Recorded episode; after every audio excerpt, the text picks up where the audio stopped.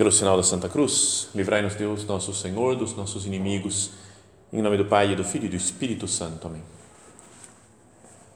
Meu Senhor e meu Deus, creio firmemente que estás aqui, que me vês, que me ouves. Adoro-te com profunda reverência. Peço-te perdão dos meus pecados e graça para fazer com fruto este tempo de oração minha Mãe Imaculada, São José, meu Pai e Senhor, meu anjo da guarda, intercedei por mim.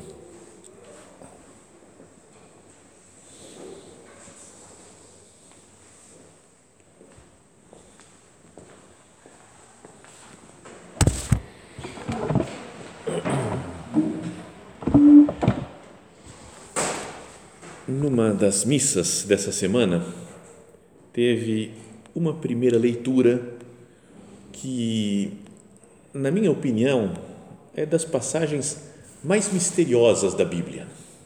O que será que significa isso? É bem estranho.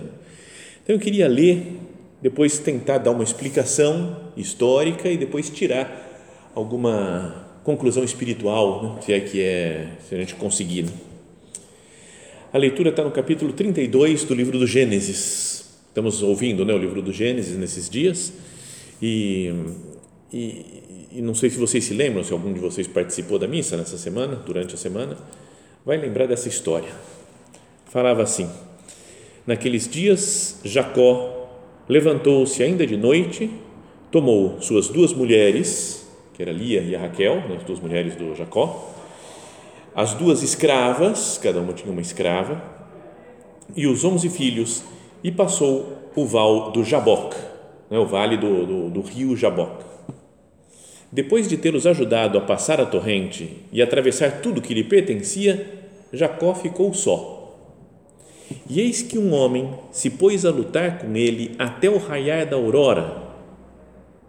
Vendo que não podia vencê-lo, este, né, o homem, tocou-lhe o nervo da coxa, e logo o tendão da coxa de Jacó se deslocou enquanto lutava com ele. O homem disse a Jacó: Larga-me, pois já surge a aurora. Mas Jacó respondeu: Não te largarei se não me abençoares. Maluco tudo isso, né? Os dois estão brigando, uma luta, e depois de ter machucado lá o Jacó, caído talvez já no chão, porque acertou a coxa dele, arrebentou o nervo da coxa, e ele fala, me larga, porque tá, vai amanhecer. Você fala, pô, passaram a noite inteira, será que brigando, lutando? Então, é, fala isso daí o, o homem que está lutando com Jacó, larga-me, pois já surge a aurora. E ele fala, não te largarei, se não me abençoares. Fala, Cara, vocês estão brigando e de repente eu peço a bênção para a pessoa que está brigando comigo? Muito estranho.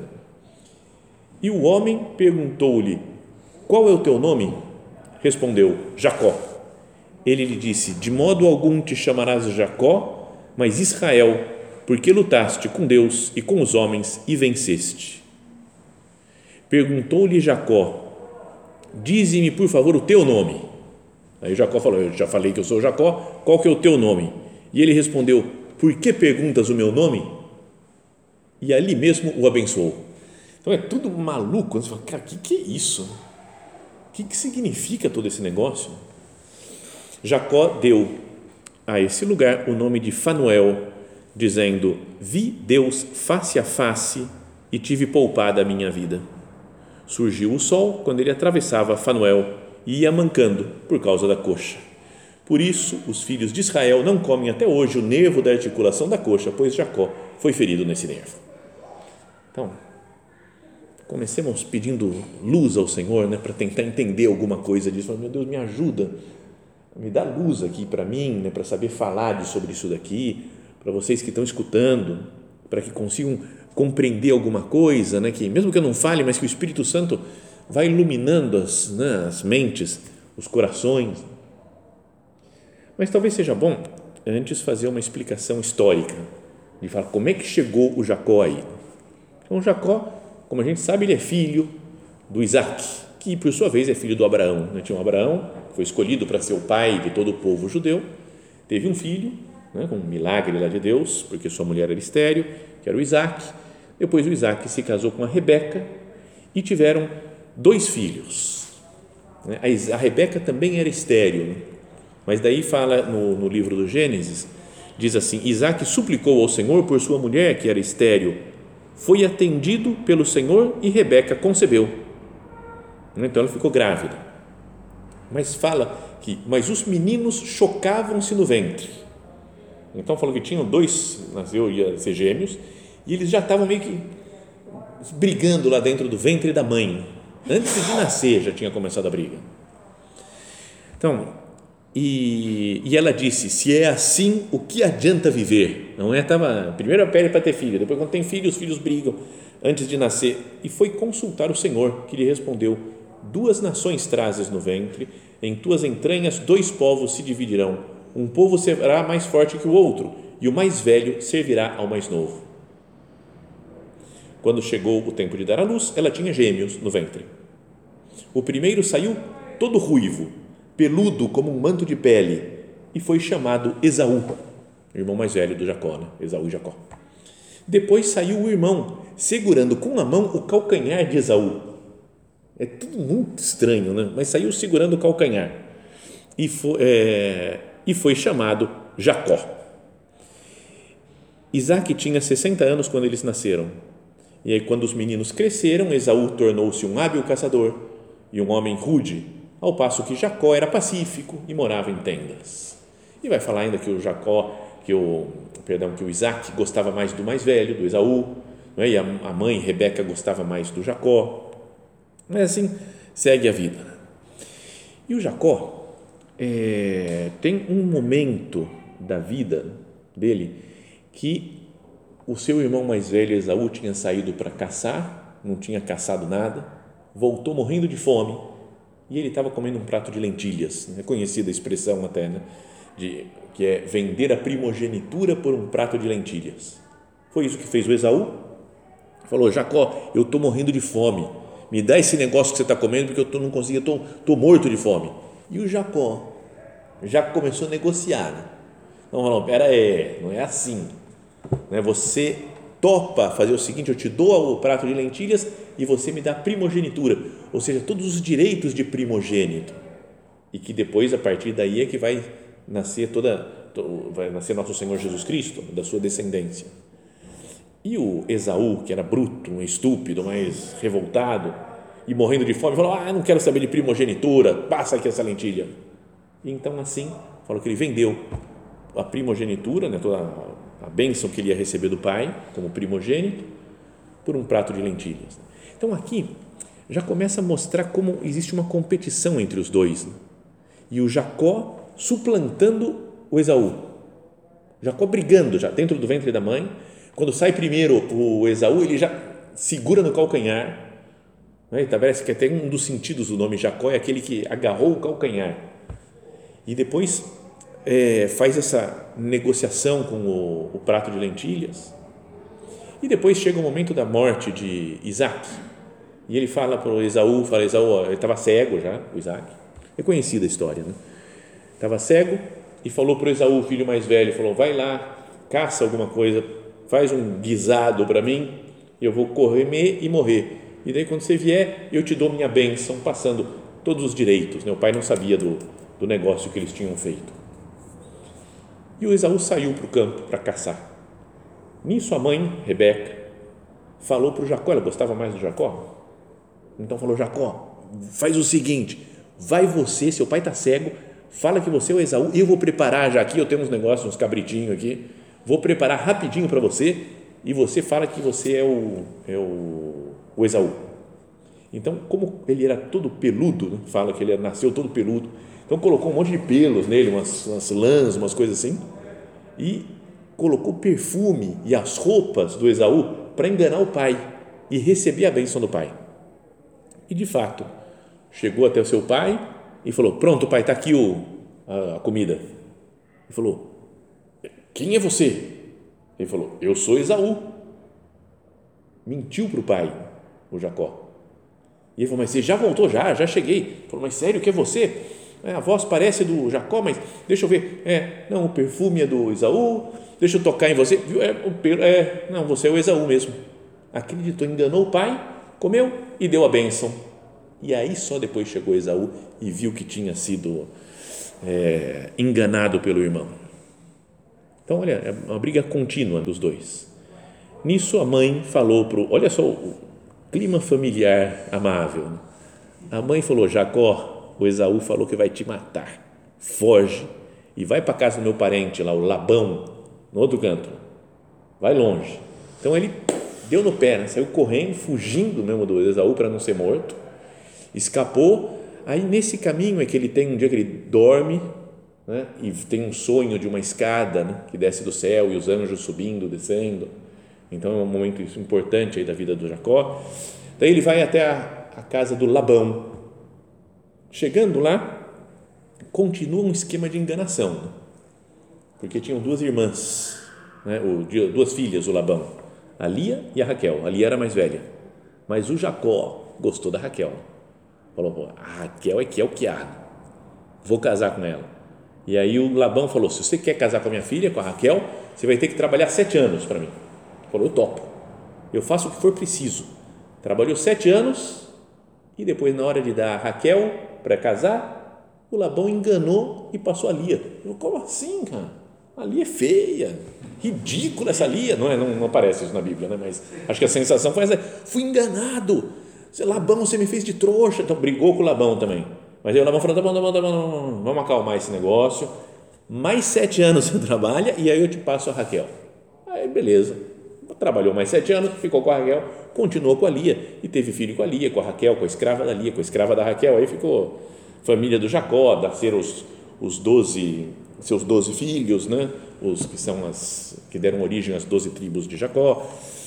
E foi passando o tempo, cresceu, o, o José tinha sido vendido para o Egito, aí chegou um momento que ele falou, eu vou voltar para minha terra e vou encontrar o meu irmão, o Esaú. Né? Bom, antes disso ainda tem mais um, um episódio né, que ele fala assim, eu quero voltar e fala para o Labão, bom Labão, já te servi muito tempo, agora eu tenho que voltar. Vou com minhas mulheres, com meus filhos e com o que você quiser me dar. Né? O Labão, qual que é o teu preço? Ele falou, não, não tenho preço nenhum, eu, mas eu trabalho, fiz crescer muito suas coisas, né? seus campos, seus terrenos. Então vamos fazer o seguinte: o que as ovelhas, cabritos que forem que tiverem listras ou forem manchados, tiverem manchas, são meus. E os que não tiverem, que tenha uma cor só, é seu. E o Labão gostou, falou, tá bom, beleza, maravilha. Ele falou, porque aí não tem jeito de eu te enganar, né? Se eu estou saindo indo embora, você vê que tem uma ovelhinha limpinha, fala, o cara roubou de mim e eu não quero roubar ninguém. E aí ele fez um negócio tão complexo de aparecer um, uma fazer eles cruzarem as duas coisas, pegou umas ovelhas malhadas que tinham que cruzar diante de um poste lá de uma árvore e aí eles elas nasciam ele fez um rolo e foi produzindo um monte de ovelha tudo manchada e assim levou um milhão de ovelhas sei lá levou um monte de coisa embora então mais uma vez deu um golpe tinha brigado com o irmão né? tinha já desde que era pequeno enganou depois foi enganado enganou o pai foi enganado pelo tio o Labão, o parente, depois ele enganou de volta, só enrolação. E aí, quando ele está indo para o encontro com Esaú, e ele não sabe o que vai acontecer, como é que vai ser esse encontro, se vai, vão tentar se matar ou se vão se dar bem, é que acontece essa cena. Está de volta e encontra esse personagem misterioso que luta com ele durante toda a noite. Então, Agora, muitas pessoas né, tentaram uh, comentar, tentar entender, meditar nessa passagem. E é o, o, a ideia mesmo de fundo, talvez é como que uma, um resumo de toda a vida do Jacó. Essa cena do Jacó e o anjo. É chamada Jacó e o anjo, né? porque às vezes falam que podia ser um anjo que apareceu lá para ele, que estava lutando com ele. Outros falam que é o próprio Deus né, um mensageiro de Deus. Por isso é que o abençoou, né, porque era Deus. Mas essa imagem de luta com Deus é o que resume a vida toda de Jacó. Tanto que vai falar que ele é, vai chamar Israel porque ele lutou com Deus e os homens.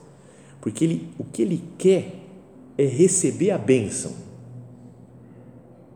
Então, ele queria ser o primogênito e não foi. Porque o primogênito era, era abençoado. Ele não foi, mas nasceu segurando o calcanhar do irmão. Depois ele queria, quando o pai estava morrendo, ele enganou tudo, porque ele falou: Eu quero receber a bênção do meu pai.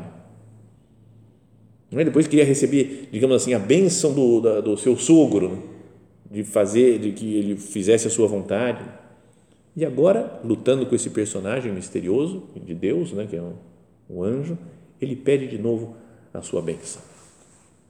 Então é como que podíamos imaginar né, o caminho de todo homem que quer acertar. Está certo que o Jacó fez um monte de tramóias na vida. Mas não é verdade que a gente tem no fundo do coração, cada um de nós, eu, eu quero ser abençoado por Deus. Não quero fazer coisa errada, eu quero, eu me empenho para chegar ao céu. O que, que eu mais quero da vida? Eu quero chegar no céu. E eu estou fazendo isso, será que está certo? Eu falo, meu Deus, me fala que está certo, vai o que eu estou fazendo, porque senão, ou, ou me corrige, me, sabe esse desejo de, de, de acertar, de, entre aspas, ser abençoado por Deus. Vou fazer um negócio e Deus fala: Eu te abençoo, meu filho, pode fazer. Né? Dá uma paz. Você fala: É isso mesmo, Deus está querendo isso e eu vou fazer isso daqui. Agora, tem nessa, nessa luta dos dois e no diálogo né, do, entre Jacó e esse anjo, ou esse homem, tem duas frases fundamentais duas coisas que são muito importantes. A primeira é, o, uma delas é o abençoa-me, porque mostra o que ele está querendo, o Jacó, que ele quer ser abençoado. E a outra é a pergunta que um faz para o outro: qual o teu nome? Que na Bíblia tem muita importância isso. Então, tem um comentário que eu queria ler, e, porque acho que é mais fácil, talvez, ir explicando que diz que essa pergunta, né, esse versículo, essas, esses debates, assim, não, não parecem nada espetacular. No entanto, essa pergunta e resposta simples representam um momento colossal na história humana e um exemplo definitivo para a compreensão da teologia cristã. Jacó é um homem com reputação de engano e mentiras, que a gente viu desde sempre super pecador. Pensar que Deus escolheu ele né, para ser um antecessor de nosso Senhor Jesus Cristo, ser o pai das doze tribos de Israel, que depois vão ser também vão se refletir nos doze apóstolos que Jesus escolhe. Então, se é um homem pecador, é um homem com reputação de engano e mentiras. Ele se fez passar por seu irmão Esaú a fim de enganar seu pai idoso para que lhe desse uma bênção. Até mesmo o seu nome sugere engano. Jacob, em hebraico, significa agarrador de calcanhar. Jacob. Então ele agarrou o calcanhar, já para, como querendo ultrapassar o irmão, né? numa corrida, vou segurar o calcanhar do outro porque eu quero passar na frente. Jacob significa agarrador de calcanhar. Além disso, este evento ocorre perto de um rio nós falávamos lá no começo, que se chama Yabok, que significa esvaziamento. Então, ele se chama Jacob, o rio se chama Yabok. Um é o que quer suplantar o irmão e o outra palavra significa esvaziamento. E a palavra hebraica para luta é Yabek. Então, tá, Jacob, Yabok, Yabek. Luta. Jacó está esperando para ver como será a reunião com seu irmão Esaú. Tudo isso enfatiza, enfatiza o nível de conflito, de luta e intrigas presentes na vida de Jacó. Tá o nome dele significa que ele agarrou o calcanhar do irmão, o lugar que ele está, né, se, chama esvaziamento, né, fica vazio, fica sem nada. A luta que ele tem também nesse momento é como que uma imagem da luta interior para conseguir a bênção de Deus. Depois de lutar algum tempo, o estranho de repente leva vantagem na luta, deslocando o quadril de Jacó.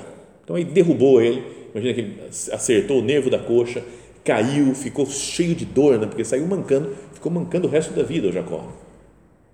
Então tá, tá com dor, tá sofrendo. Nesse ponto, Jacó parece perceber que está lutando contra uma manifestação física do próprio Deus ou possivelmente algum tipo de anjo.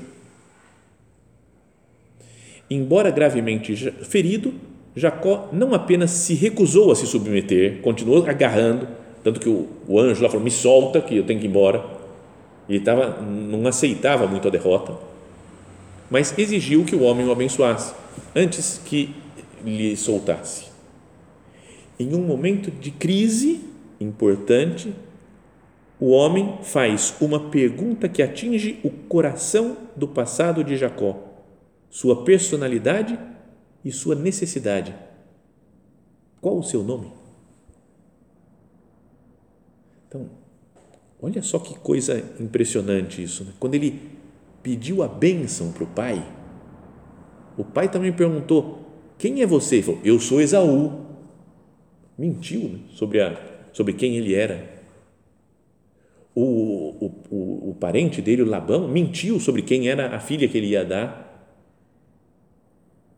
Então, nesse mentir sobre a sua, nesse, nesse instante, né, o Jacó pode continuar a ser um mentiroso e enganador, ou pode ser um homem honesto sobre quem ele é realmente.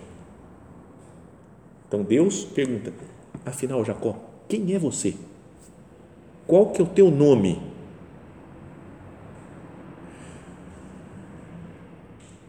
como confirmado em breve, este homem misterioso é alguma manifestação de Deus?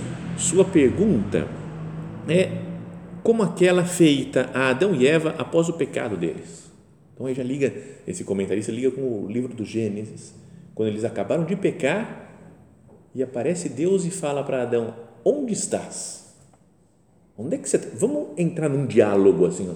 E ele falou: Eu me escondi porque eu estava nu. E aí Deus começa uma conversa com ele. Onde estás? Quem é você? Qual que é o seu nome, afinal?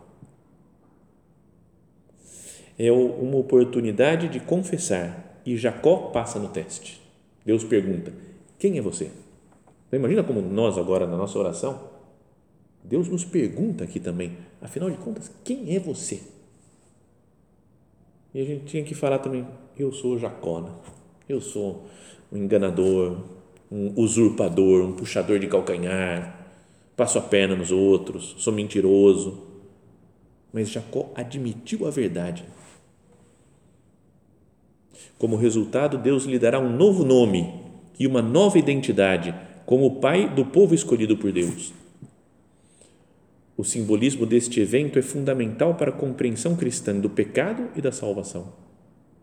Apesar das mentiras e esquemas de Jacó, e de toda a sua luta contra Deus, ele não pode ser verdadeiramente abençoado até que reconheça sua própria desvantagem e admita quem ele é realmente. Isso não envolve apenas a identidade, é um ato de submissão. Os antigos acreditavam que saber usar o nome de uma pessoa dava poder àquele que usava o nome. Né? Eu sei o seu nome, eu falo o seu nome, eu tenho poder sobre você.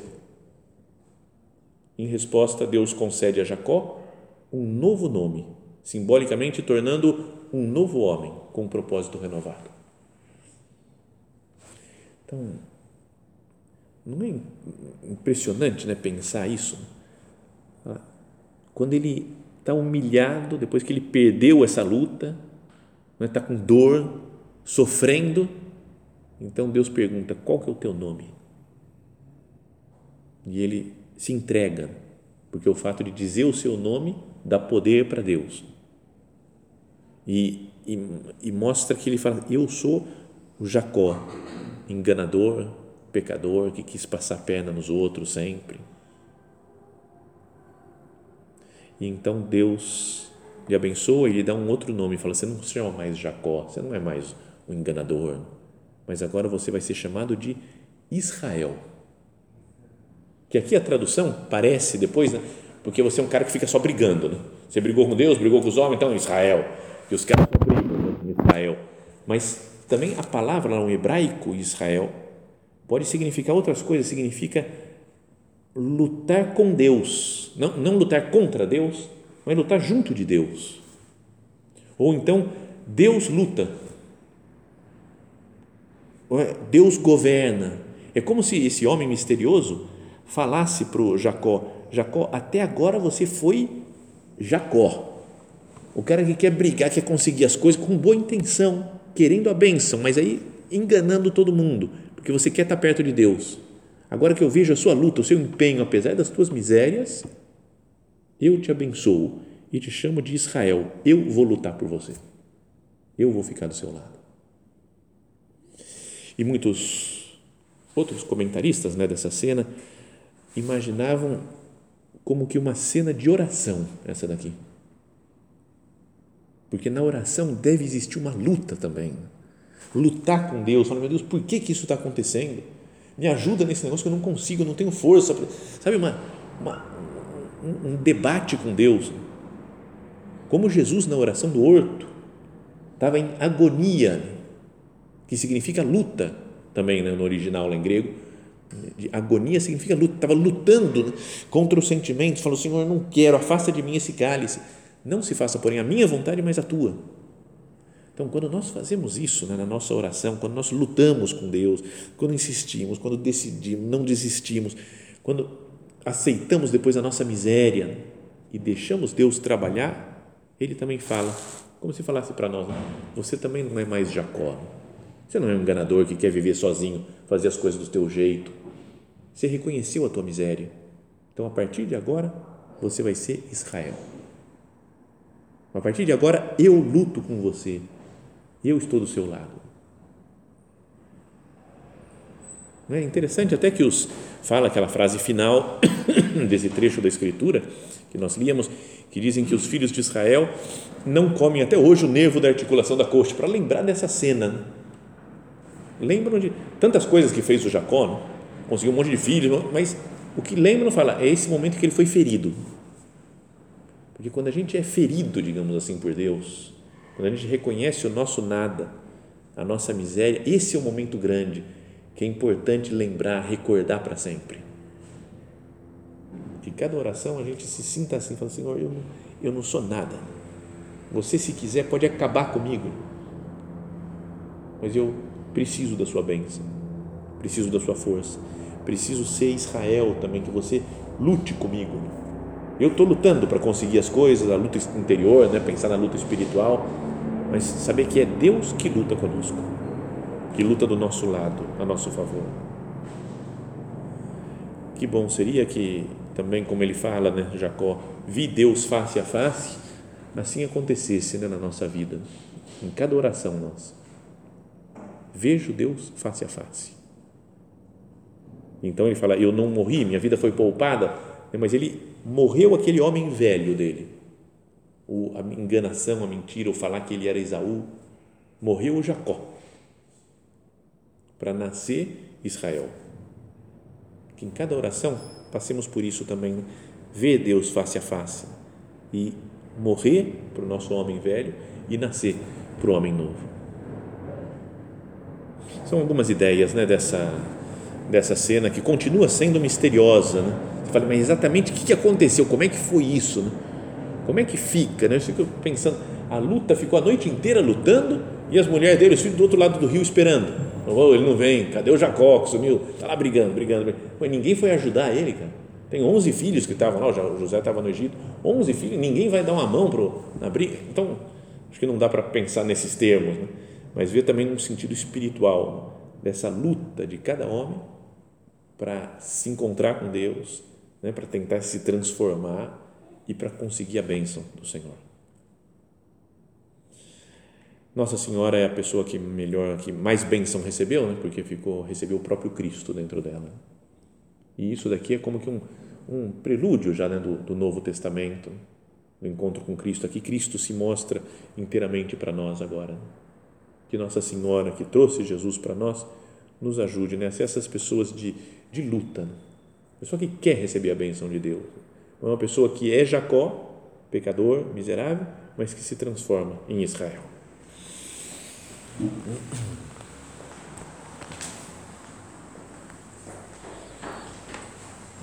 Dou-te graças, meu Deus, pelos bons propósitos, afetos e inspirações que me comunicaste nesta meditação. Peço-te ajuda para os pôr em prática. minha Mãe Imaculada, São José, meu Pai e Senhor, meu anjo da guarda, intercedei por mim.